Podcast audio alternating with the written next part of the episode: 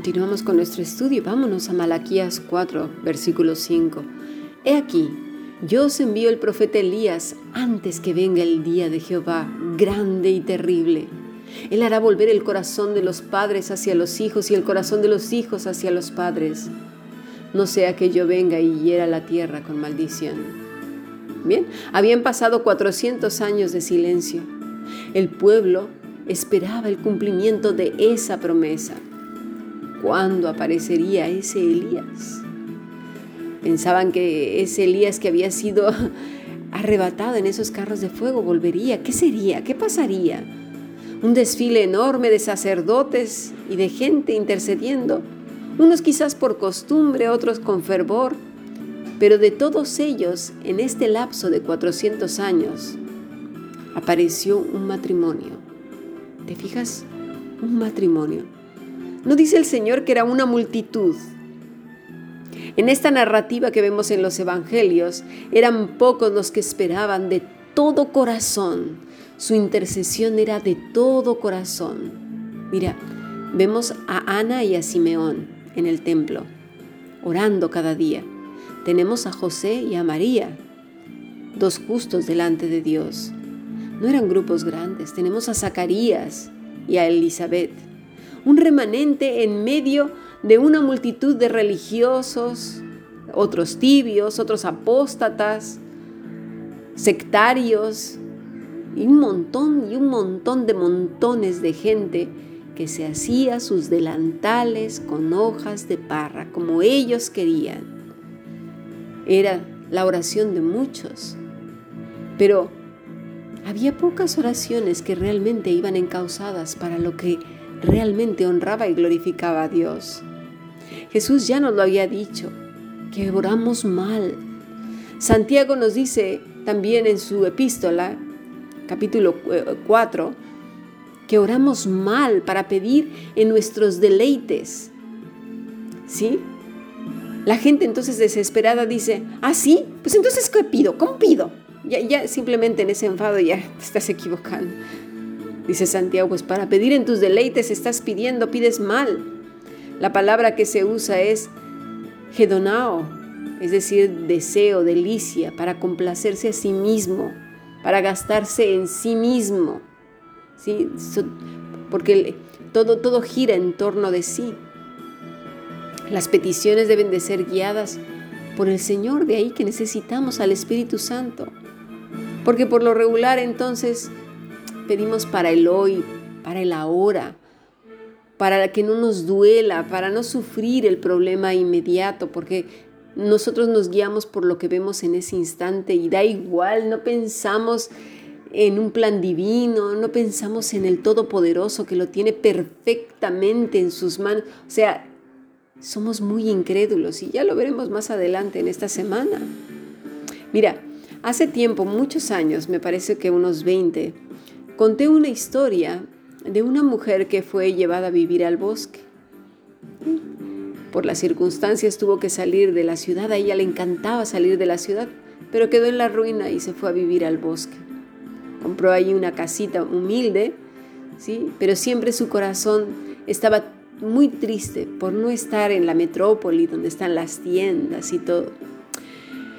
Sin embargo, después de un tiempo de estar viviendo ahí, esa metrópoli con la que ella tanto añoraba y tenía la nostalgia y la veía incluso más bonita de lo que era, comenzó a sufrir calamidades tremendas, un colapso brutal. No llegaron las noticias hasta ella, ella estaba en su bosque viviendo aparentemente, según ella, su desgracia. Cada día tenía la comida suficiente, todo, pero ahí estaba.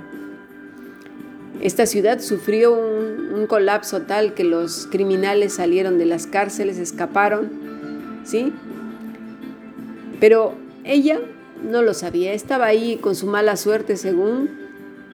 Cada día salía a recoger sus hortalizas y todo para tener suficiente para comer. No le faltaba de nada, pero no tenía lo que ella quería. Lloraba por su mala suerte, ¿verdad?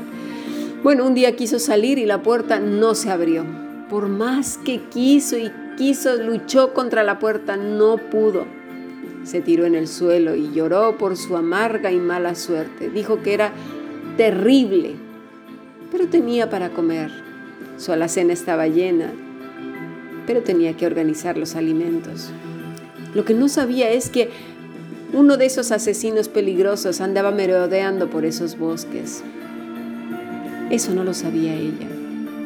Pasados unos días quiso salir por una de las ventanas y por otra y por otra, pero éstas se cerraban una y otra y no podía salir, estaban finalmente todas selladas. Y lloró con más intensidad. Su ruina era lo peor que le podía haber pasado. Sin embargo, curioso, cuando el asesino pasó frente a esa casa, la vio imposible para entrar, imposible para habitar, así que pasó de largo. Era un loco un demente que andaba como un león rugiendo, rugiente viendo a quién devorar. Pero ella no lo sabía. Mira, esta es una historia que narra, en cierta manera, la providencia de Dios. Para nosotros, todo es mala suerte cuando las cosas no salen como nosotros queremos. Nos quejamos, pataleamos e incluso renegamos de Dios. Somos insolentes, majaderos. No sabemos esperar no creemos en Él, esa es la verdad. Somos como esta mujer.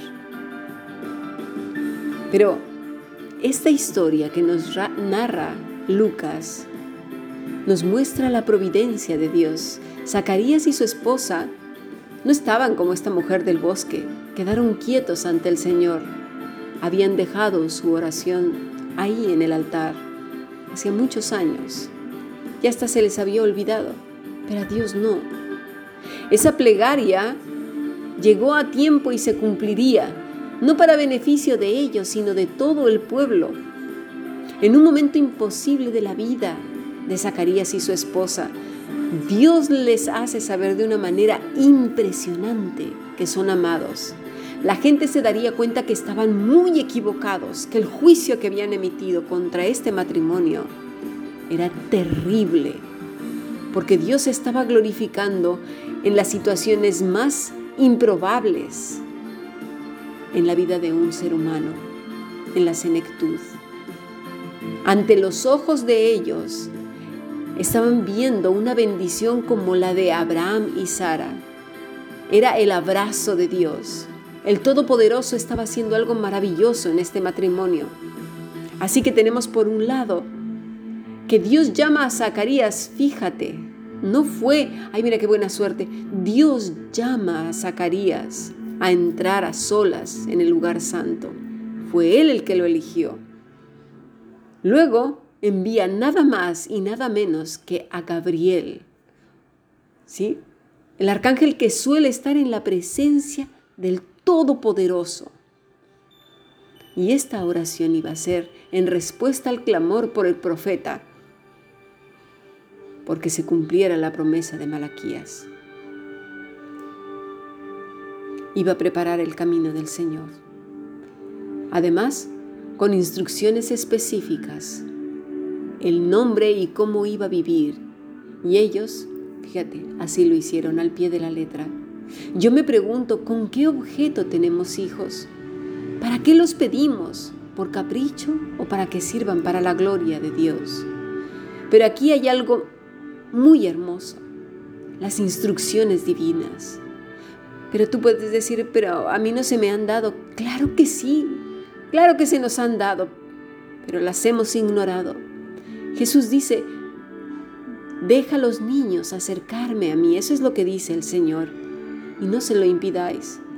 Pero ¿cuántos padres hoy con, con su religiosidad, con sectarismos, bueno, madre mía, con su extremo acartonamiento, alejan a estos pequeños de Jesús por ponerles delantales de hoja de parra construidos por ellos mismos. ¿Cuántos niños han dejado de ser niños por cumplir las altas expectativas de sus padres ignorando la voluntad de Dios? Los niños deben de ser niños. No volverán a ser niños nunca jamás no debemos robarle su infancia. Dice nuestro texto que se regocijarían con este niño. Fíjate, dicen los estudios que los millonarios no permiten que sus hijos estén con las pantallas todo el día, ya que los estudios del cerebro afirman que su cognición disminuye potencialmente. Con esto no quiero decir que no sean inteligentes, ¿sí? sino que son como, como si fueran una computadora que almacena datos. Pierden la capacidad de respuesta a los estímulos del mundo, es decir, no serán otra cosa que ordenadores con patas, portátiles o computadoras, no sé cómo le llaman en tu país, pero serán incapaces de, ser líderes, de resolver conflictos, de enfrentar los embates de la vida. Tienen que ser los niños que corren, que andan con otros niños, que juegan, que sudan, que se caen, que pelean, que ríen, que tienen aventuras, que, que son traviesos. Esos niños que aprenden in situ, en ese instante, a resolver problemas, aunque no sean enciclopedias. Este niño llamado Juan era una bendición para sus padres, sí, pero aún más que eso, era la respuesta a la intercesión que vino a anunciar un ángel. ¿Cuántas oraciones egoístas hemos hecho solo para complacernos a nosotros mismos? La oración dice mucho de quiénes somos, revela la condición de nuestro corazón y dónde se halla. Es el catalizador de nuestro estado espiritual y de nuestra santidad. Mira, la próxima vez que ores, escúchate, observa cómo son, qué dicen. Ellos Zacarías y su esposa, en ese momento en que eran jóvenes, estaban sufriendo una afrenta y siendo juzgados, pero aguantaron y descansaron en el Señor.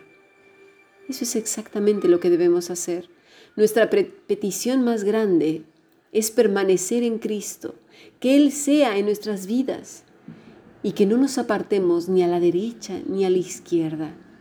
Que haya gran clamor por arrepentimiento en todas las gentes, que su nombre sea glorificado en los santos, en enfermos y ricos, en pobres, en bellos y no tan bellos, en la abundancia y en la escasez, en la aflicción y en los tiempos de paz, en los tiempos de llorar y en los tiempos de reír. Porque así como esa mujer de la casa del bosque, no sabemos qué ocurra más allá de nuestro campo de visión. Nunca olvides las palabras del arcángel Gabriel. Si están en la escritura, es porque son para ti y para mí. Tu oración, tu oración ha sido escuchada. Bendiciones, sigamos aprendiendo.